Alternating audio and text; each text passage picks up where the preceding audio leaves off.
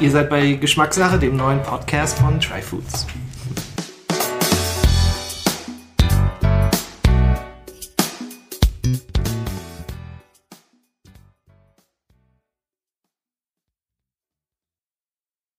Hallo und willkommen zur zweiten Ausgabe von Geschmackssache, dem Podcast von Tryfoods. Heute geht es ums Thema Olivenöl. Und Olivenöl ist für mich eines der spannendsten Lebensmittel überhaupt. Auf der einen Seite ist es verdammt lecker, man kann es super in der Küche einsetzen, aber zum anderen ist es für viele Konsumenten auch undurchsichtig. Und darüber möchte ich heute mit zwei Gästen sprechen. Für mich ist Olivenöl auch einer der Gründe gewesen, warum ich überhaupt Tryfoods damals vor, vor jetzt mittlerweile sechs Jahren gegründet habe. Denn ich hatte wirklich einen Aha-Moment mit Olivenöl. Denn als Foodie bin ich damals mal in die Feinkostabteilung eines großen Kaufhauses in Berlin gegangen und stand da wie der Ochs vom Berg vor 50 verschiedenen Olivenölen. Und ich hatte keine Ahnung, welches, welches ich nehmen sollte. Zum einen wusste ich nicht, worauf ich achten kann, was Qualität angeht. Und zum anderen hätte ich nicht beschreiben können, was ich eigentlich geschmacklich suche. Ich wusste nicht, ob ich jetzt ein fruchtiges oder nussiges, intensives oder mildes Olivenöl mag. Also ich war komplett überfordert. Und ich konnte wirklich nicht entscheiden, was ich nehmen wollte. Oder darüber möchte ich eben mit meinen beiden Gästen heute sprechen, über die Themen Qualität und Geschmack. Und ich freue mich riesig, dass, dass ich zwei so interessante Gäste hier habe. Und zwar haben wir einmal den Arcadius von Olio Costa hier und wir haben den Amadeus von Öl Berlin. Schön, dass ihr da seid. Am Anfang fände ich das super, wenn ihr euch kurz vorstellen könntet. Wollen wir mit dir anfangen, Arcadius? Ja, sehr gerne. Ja, hallo Jan, vielen Dank nochmal für die Einladung zu diesem spannenden Podcast. Ähm, ja, ich bin Arcadius von Olio Costa. Olio Costa ist ein in erster Linie gegründet worden als Online-Shop für italienische Feinkostprodukte, spezialisiert aber auf Olivenöl. Und das schon im Jahr 2011. Um ehrlich zu sein, als ich damit anfang, hatte ich von Olivenöl überhaupt gar keine Ahnung. Ich habe nichts eigentlich verstanden. Ich wusste, okay, es gibt ein trübes und es gibt ein klares Olivenöl. Das eine war halt gefiltert, das andere nicht. Und ähm, war viel äh, Passion und Herz mit dabei, aber was die Kenntnisse über das Produkt anbetrifft, um ehrlich zu sein, eigentlich noch recht wenig.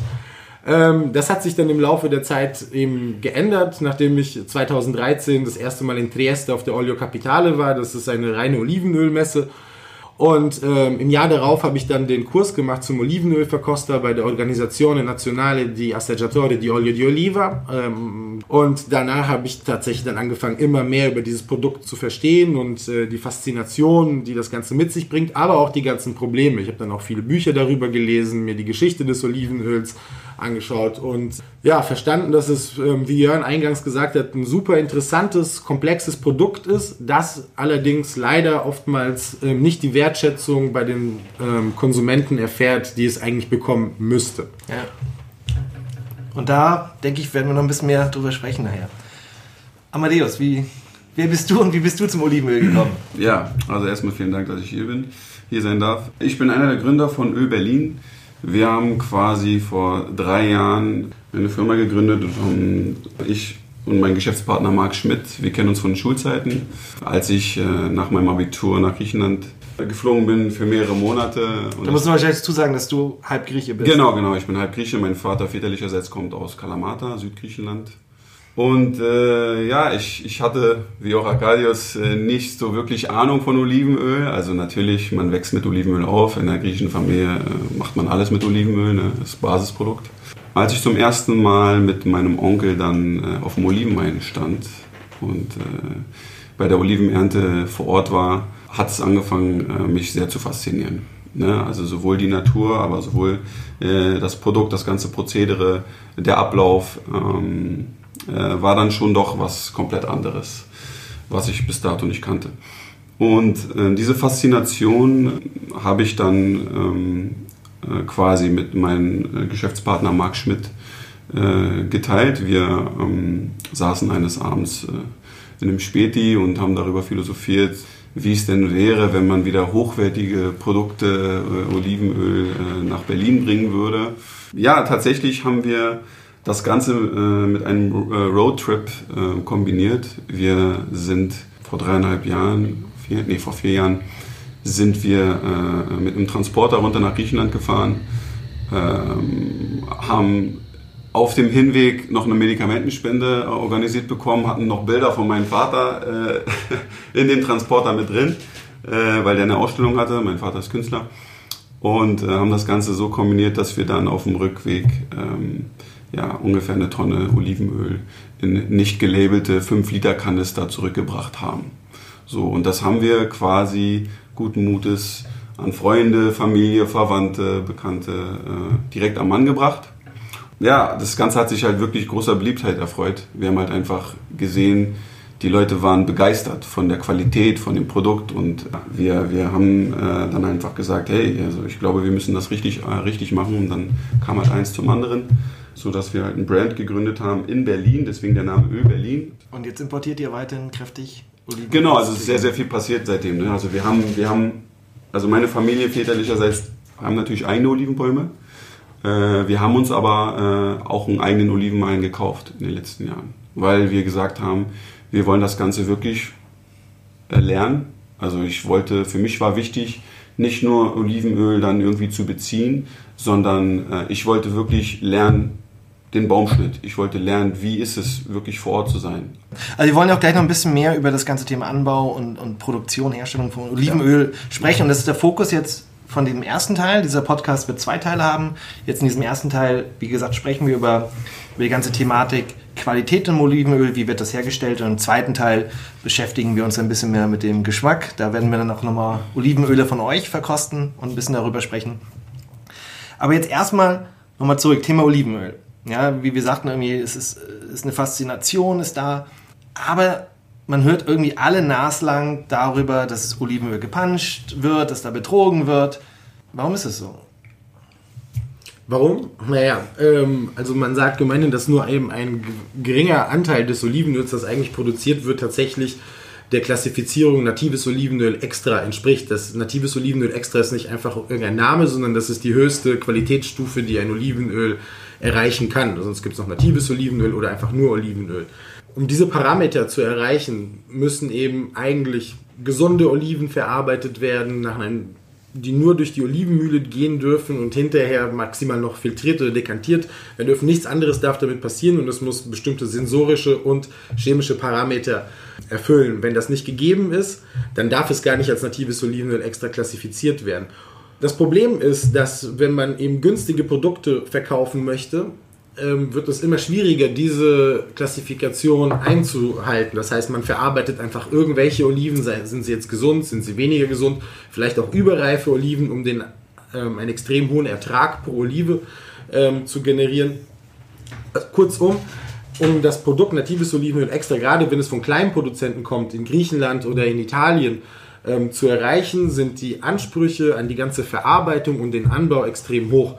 Das wird aber eigentlich nur selten erfüllt und wenn es erfüllt wird, hat das hinterher einen relativ hohen Preis.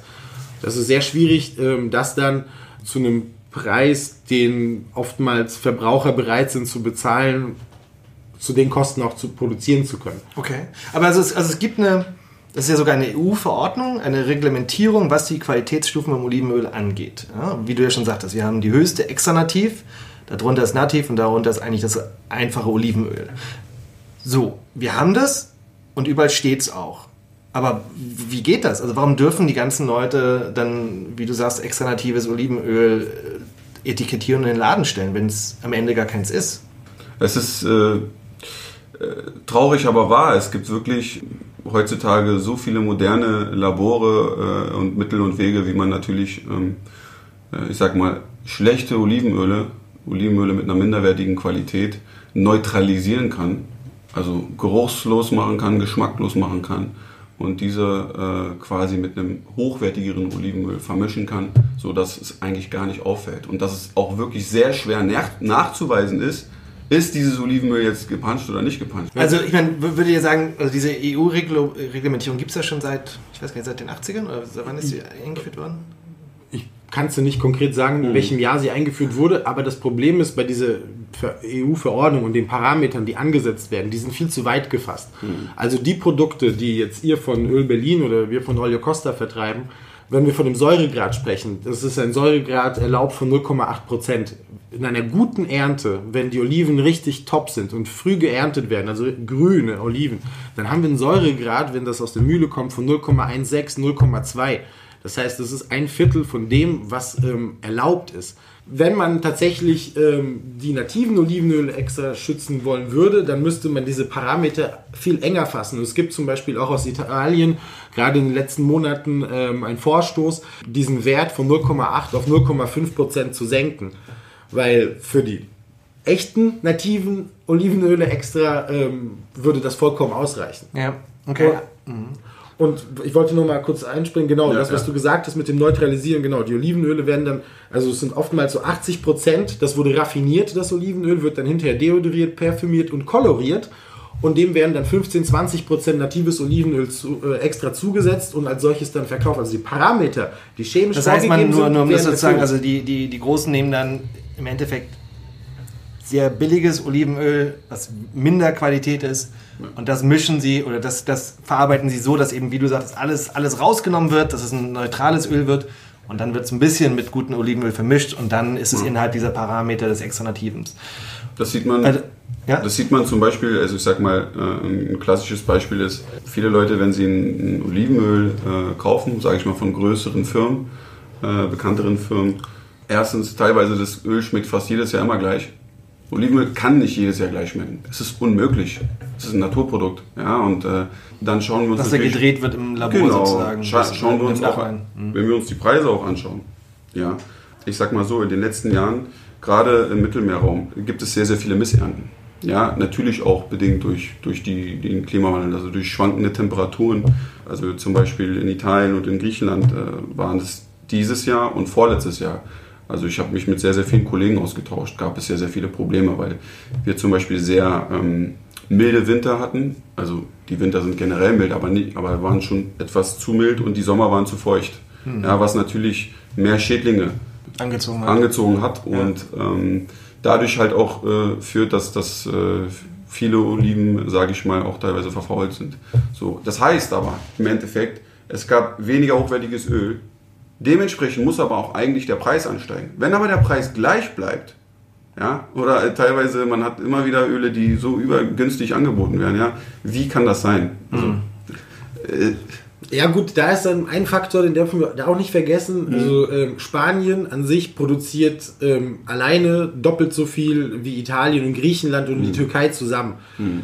Und ähm, in Südspanien, Andalusien, Jaén, das das größte zusammenhängende Olivenölanbaugebiet ist, die haben eigentlich relativ konstante Bedingungen und schaffen mhm. natürlich jedes Jahr zu ähnlichen Preisen ähm, zu produzieren. Also gerade habe ich jetzt wieder gelesen im, ähm, äh, im Newsletter vom International Olive Oil Council, dass ähm, das spanische Öl ähm, wieder günstiger geworden ist und wir sind momentan wieder bei 2,50 Euro pro Kilo.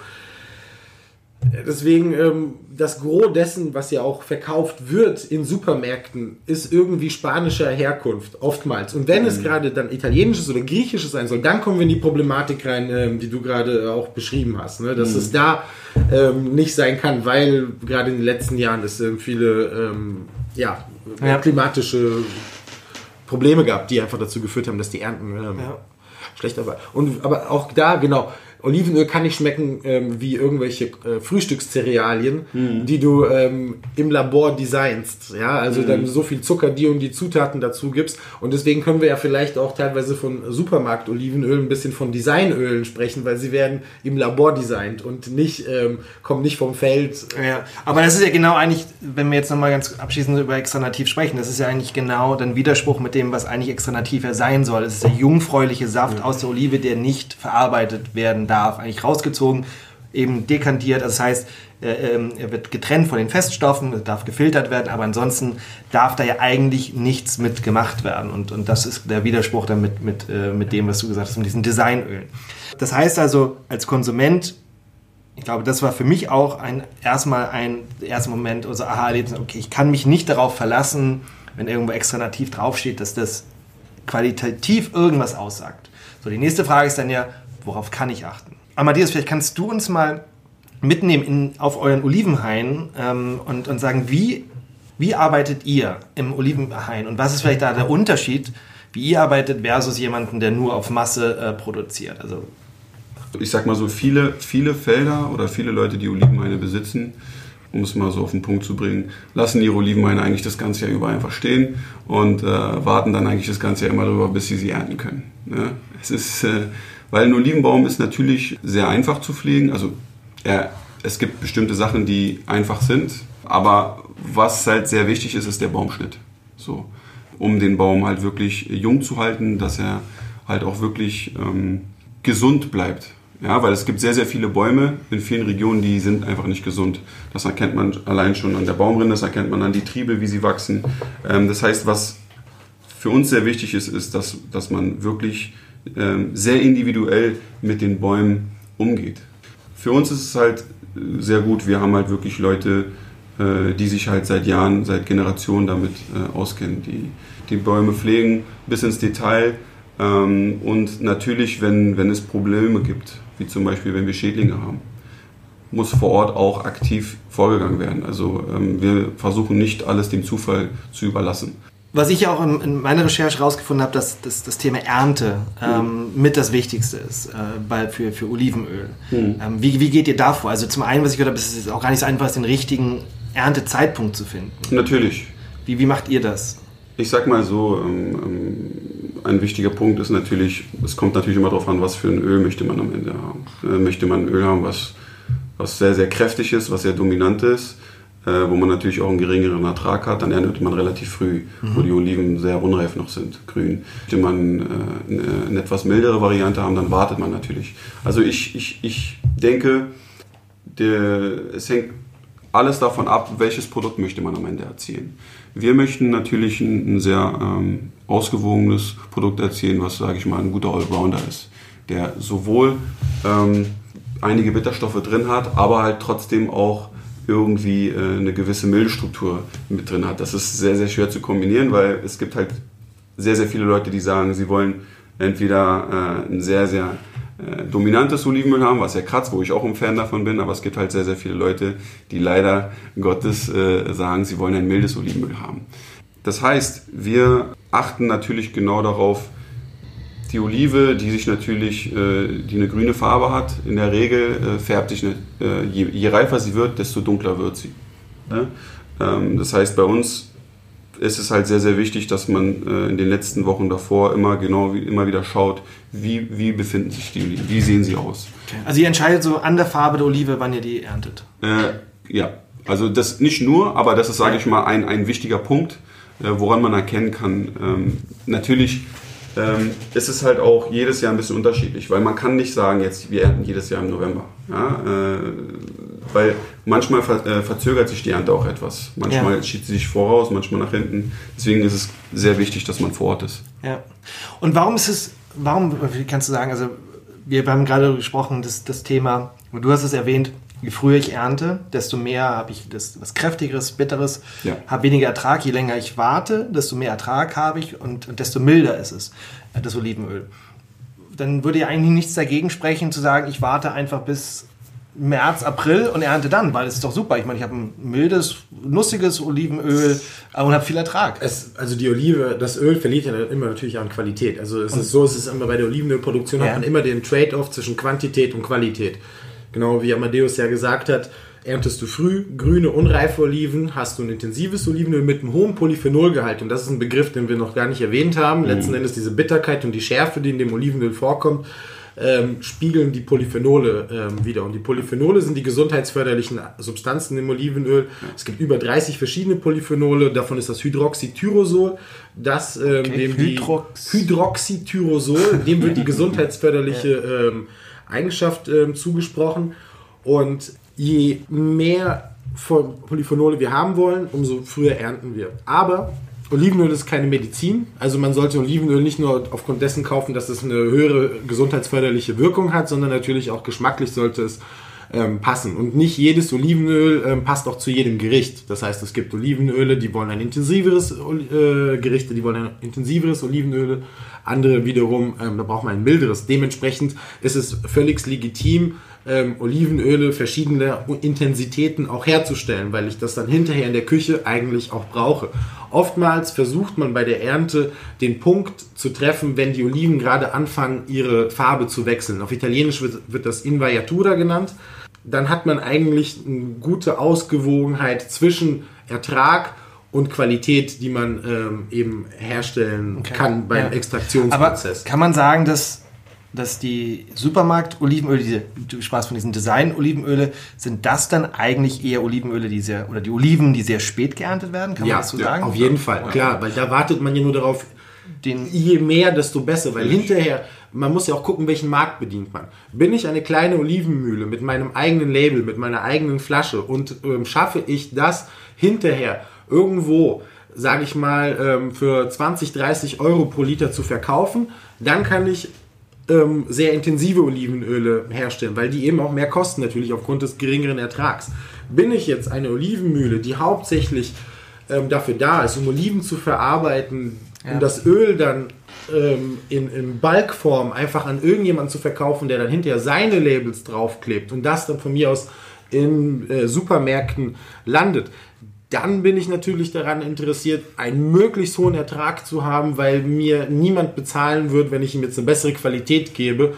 Aber so ist also egal, was, was die Qualität ist. Ist tatsächlich, bei mir war das, war das auch ein Erlebnis, das ich hatte. Ich war letztes Jahr auf Korfu. Mhm. Und Korfu ist, glaube ich, äh, die Insel, ich glaube in Griechenland sogar mit, mit dem, den höchsten Anzahl an Olivenbäumen pro Quadratmeter. Also es gibt okay. Millionen ähm, Olivenbäume auf Korfu, was ich vorher auch nicht wusste. Hm umso mehr habe ich mich gewundert, warum kenne ich eigentlich kein kofiotisches Olivenöl? Lucreta, ne? Ja, äh, ähm, oder hm, Kalamata Peloponnes vielleicht. Ähm, aber kofiotisches habe ich noch nie gehört. Hm. Und als ich dann da war, wusste ich auch warum. Denn ich war in der ersten Maiwoche dort und da haben sie immer noch Oliven geerntet. das heißt, ja, ich meine normal, wie du sagst, November, hm. sehr, also wir sprechen jetzt Mai. Hm. Ähm, wir machen das sehr viel auf Korfu. Auch da ist es sehr oft kleine Familien, die hm. legen einfach Netze drunter mhm. und warten dann, bis irgendwann die ganzen Oliven abfallen vom Baum. Ähm, mhm. Und dann alle drei, vier Tage oder einmal die Woche schaut der Bauer dann in sein Hain und äh, nimmt die Oliven mit, die da halt rumliegen. Mhm. Und wir haben eine Führung gemacht mit einer, das war eine deutsche Führerin, die uns dann durch die Olivenhain führte und von, dem, von der Qualität des kofiotischen Olivenöls geschwärmt hat, weil die ja, seine, ihre Story war, die, die Bauern dort warten halt so lange, bis wirklich vollreife Oliven hat. Das ist halt die beste Qualität. Und bis sie wirklich, die werden nicht gepflückt, sondern bis sie abfallen. Und deswegen ist das kofiotische Olivenöl auch so schön mild und nussig. Und so wird es auch schon seit jeher gemacht, weil der Boden, wo, das, wo die Bäume wachsen, dafür am besten geeignet ist und weil wir das schon seit hunderten von Jahren machen, ja. das war damals gut und ist heute immer Ja, und dann, was ich dann aber später genau herausgefunden habe, ist, dass eben so ungefähr 90 Prozent des Öls wird halt verschifft und nach Italien gebracht. Ja. Und da geht es dann eben genau in diese Design-Olivenöle der, der großen Olivenölhersteller. Und das fand ich halt sehr interessant. Aber genau diese, mhm. und das ist wiederum dieses Thema dieser Missinformation ja auch beim Olivenöl. Ähm, ja. ähm, und also vielleicht, aber vielleicht könnt ihr nochmal kurz sagen, was ist denn so, so gerade an diesem Weg nochmal so schlecht? Also was, was, was passiert mit der Olive, wenn man so lange wartet, dass sie voll reif wird und abfällt? Der Säuregrad äh, in der Olive steigt. Also und was ist schlimm am Säuregrad? Naja, das ist ja einer der Indikatoren für die Qualität. Ja. 0,8% ist erlaubt. Wenn du früh erntest, bist du bei 0,16, 0,2. Wartest du extrem lange, kannst du auch über 0,8 halt hinausgehen. Also das ist... Ähm, du musst dir das so vorstellen, eine Olive ist ja eine Frucht. Ja? Und was passiert mit einer Banane, die du zu lange stehen lässt? Ja? Sie wird dann irgendwann schwarz vergammelt. und irgendwann ja. vergammelt sie einfach. Und das ist das gleiche mit den Oliven. Sie werden einfach faulig. Und ein Olivenöl, was sage ich mal mit zu spät, äh, aus zu spät äh, äh, geernteten Oliven produziert wurde, äh, fängt halt einfach, kann halt einfach sehr schnell ranzig werden, muffig werden. Ja, das ist dann genau das, wenn die Leute dann, ich sag mal, ich kenne so viele Leute, die ähm, äh, schlechte Erfahrungen mit einem ranzigen Olivenöl gemacht haben. Ja, und dann sagen sie, nee, Olivenöl schmeckt mir nicht. So. Und dann probieren sie mal ein hochwertiges Olivenöl. Mhm. Und dann sagen sie auf einmal, oh, das schmeckt ja ganz anders. Hm, das kenne ich ja gar nicht. Was mich jetzt nochmal interessiert ist, okay, wir haben jetzt, wir sind dabei bei der Ernte. Mhm. Ja, dass das halt, du hast über den Zeitpunkt gesprochen. Was ist noch wichtig, wenn man gutes Olivenöl herstellen will bei der Ernte? Naja, es ist dann, also bei der Ernte ist es der entscheidende Faktor ist, dass man eben, wie schon auch erwähnt, ähm, gesunde Oliven erntet und die so schnell wie möglich verarbeitet und die zwischen Verarbeitung, äh, zwischen Ernte und Verarbeitung auch entsprechend lagert. Früher hat man zum Beispiel die Oliven nach der Ernte in Säcke gesteckt und hat sie dann irgendwie rumstehen lassen und irgendwie ein paar Tage später in eine Olivenmühle gebracht und da wurde das dann verarbeitet wenn man das macht, ähm, entsteht ein Defekt in den Oliven. Das heißt, ähm, die fangen an, zu, ähm, sich zu erwärmen, zu fermentieren. Und wenn man die Hand reinsteckt, dann merkt man, dass da Wärme entstanden ist. Wenn man diese Oliven verarbeitet, schmeckt man hinterher einen Defekt in dem ähm, Olivenöl. Das heißt, die Oliven müssen zwischen Ernte und Verarbeitung am besten so schnell wie möglich verarbeitet werden. Ja. Und wenn sie gelagert werden, in gut durchlüfteten Kunststoffkissen, damit keine Druckstellen entstehen. Weil man sonst die, die gesunden Oliven, die man gerade geerntet hat, hinterher in der, äh, in der Lagerungszeit eben nochmal zerstören kann. Und, und dann geht es natürlich um den Produktionsprozess in der Mühle. Ähm, ja. Ich habe hier eine Broschüre dazu veröffentlicht, die man jetzt hier in dem Podcast natürlich nicht sehen kann, aber auf meiner Homepage runterladen als PDF. Und ähm, da wird dann erklärt, also eigentlich alle einzelnen Arbeitsschritte, die in der Mühle passieren. Und wir sprechen dann auch von der Extraktion und nicht von einer Pressung. Das wird heutzutage zum Glück kaum noch gemacht jeder Schritt in die, während des Verarbeitungsprozesses in der Mühle hat dann eben auch nochmal Einfluss auf die ja. Qualität. Qualität, das ist genau diese Schnelligkeit der Mühle, Sauberkeit der Mühle, Temperatur. Es ist ja extranativ, heißt ja auch, es ist ja gleichgesetzt mit kalt gepresstem Olivenöl, mhm. dass es eben nicht über 27 Grad sein darf. Genau, oder ähm, kalt extrahiert. Ja, oder extrahiert, Entschuldigung. Ja. ja. Aber gut, da, ich meine, da kann man vielleicht nochmal nachlesen bei dir.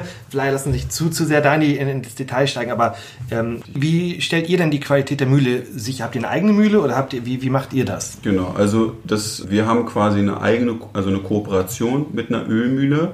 Quasi mein Geschäftspartner Elias Stavropoulos, der hat sich vor 20 Jahren eine eigene Ölmühle aufgebaut. Er hat auch bewirtschaftet auch selber über 3000 Olivenbäume, die er hat. Und äh, wir haben natürlich das Allerwichtigste erkannt, dass es nicht reicht, einen, einen guten Olivenwein zu haben, den man pflegt, gute Oliven, sondern äh, die Olivenölmühle ist im Endeffekt äh, das Wichtigste. Wie werden die Oliven verarbeitet? Man braucht natürlich auch, also wie, wie das Ganze kontrolliert. Ja. Ne? ja, es gibt viele, viele Ölmühlen, die halt leider so funktionieren, was heißt leider? Ich sag mal, nicht jeder Bauer kann sich eine eigene Ölmühle äh, leisten. Das ist ja die größte Investition auch, ne? Und das ist auch sehr ja, auf das Nadelöhr, ne? Die, ja, die sehr, sehr teuer. Das, also reden wir schon von mal von halbe Million, eine Million. Ja. Also es, es, es, und äh, dementsprechend, aber es ist trotzdem wichtig, weil, wie äh, du schon gesagt hast, es gibt die meisten Olivenmühlen, die, äh, Ölmühlen laufen halt äh, heutzutage auf einem modernen Standard äh, per Kaltextraktion. Ähm, aber da gibt es halt auch wirklich große Unterschiede. Ne? Und äh, da ist es halt auch so, dass viele Ölmühlen auf eine Massenproduktion ausgelegt sind. Auf jeden Fall. Temperatur und hochhalten. Temperatur hochhalten, genau. Höhere Extraktion dadurch erzeugen.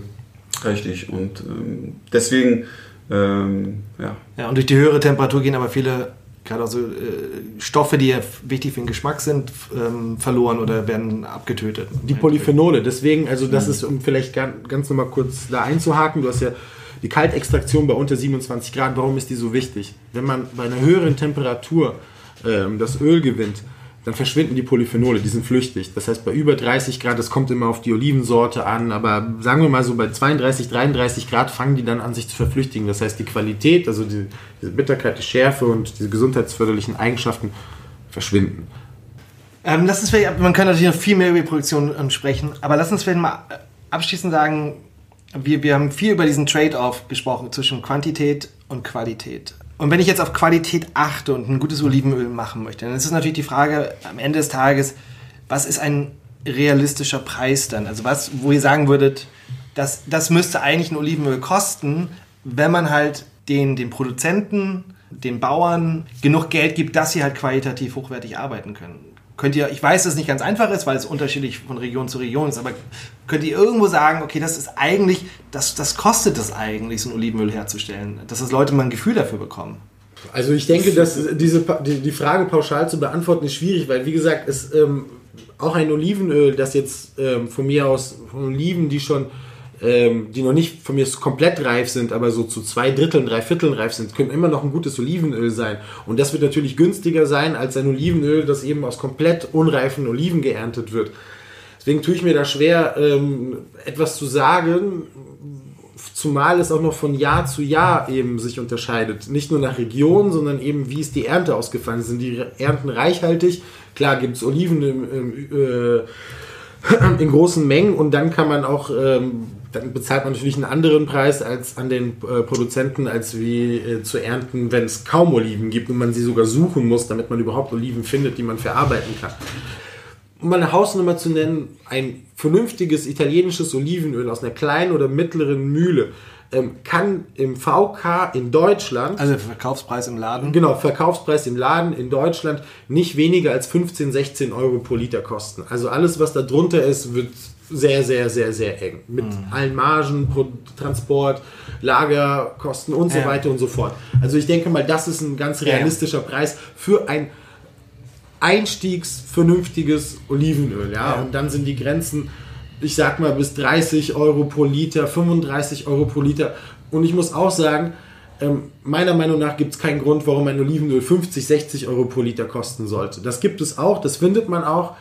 Ist meiner Meinung nach absolut übertrieben. Oftmals ähm, sind dann kleine Mühlenbetreiber, gehen zu weit und ähm, geben für das Packaging. Durch das Packaging wird das Produkt dann so teuer, dass es eigentlich unverkäuflich wird. Und Olivenöl mhm. sollte ein Produkt bleiben, das ein Alltagsprodukt ist, das jeder ähm, in der guten Qualität sich auch leisten können sollte und man es nicht unnötig ähm, teuer machen sollte, indem man es in eine besonders tolle Flasche oder so ja, steckt. Ja. Also das ist meine Meinung. Deswegen, ja. ich finde, es gibt auch Grenzen. Es ist nicht wie ein Whisky, den man, je länger man den reifen lässt oder sonst irgendwas, dass er deswegen dann besser wird. Also das ist Bullshit. Ja. Ich war, als ich ähm, Trifoods gegründet habe, auch meine erste Reise war zu Andreas Merz in die Toskana. Andreas Merz ist ein sehr, also ich würde mhm. schon sagen, Koryphäe im Bereich ähm, äh, Olivenöl, ähm, der Merum rausgibt, ein Wein- und Olivenölheft, der selber Olivenöl herstellt. Er ist auch ein sehr knorriger Mensch und einer mit einer starken Meinung. Der meint zum Beispiel, also wir standen dort in Toskana und haben, haben das war so das typische romantische Toskana-Bild, diese Hügel mhm. und du hast die Olivenbäume da. Und er hat gesagt, wenn wir so weitermachen mit diesen billigen Olivenölen, wird es bald keine Bäume mehr hier geben, weil es sich einfach nicht mehr lohnt, die Pflege der Bäume hier zu, zu betreiben, gerade in diesen hügeligen Gebieten der Toskana. Ja. Also andersrum ja das, was wir ja auch so sinnbildlich für Mittelmeer, und das habe ich ja auch eingangs gesagt, dieser Olivenöl steht halt gerade für, sehr stark für die Mittelmeerregion und diese Bäume auch. Ähm, und, und dass das aber auch, um es halt wirklich auch weiter äh, weiter betreiben zu können, dass Leute am Ende des Tages auch einen vernünftigen Preis bezahlen müssen für, für das Produkt Olivenöl. Und wir wollen gleich jetzt im zweiten Teil genau darüber sprechen, wie ich jetzt dann eben ein bisschen genauer noch, wie kann ich als Konsument ein gutes Olivenöl finden, worauf kann ich achten. Mhm. Und das zweite ist eben auch, dass wir ein bisschen mehr über das Thema Geschmack reden. Also wie kann oder wie schmeckt gutes Olivenöl, wie unterscheidet sich das und wie kann ich vielleicht als Konsument wiederum dann auch eins finden, das mir schmeckt. Weil am Ende des Tages, das wollen wir ja, ne? ein gutes Produkt, wo wir uns gut fühlen und, und das uns persönlich schmeckt. Da lasst uns gleich noch ein bisschen drüber sprechen. Danke euch erstmal. Alles klar. Ja, danke dir. Danke.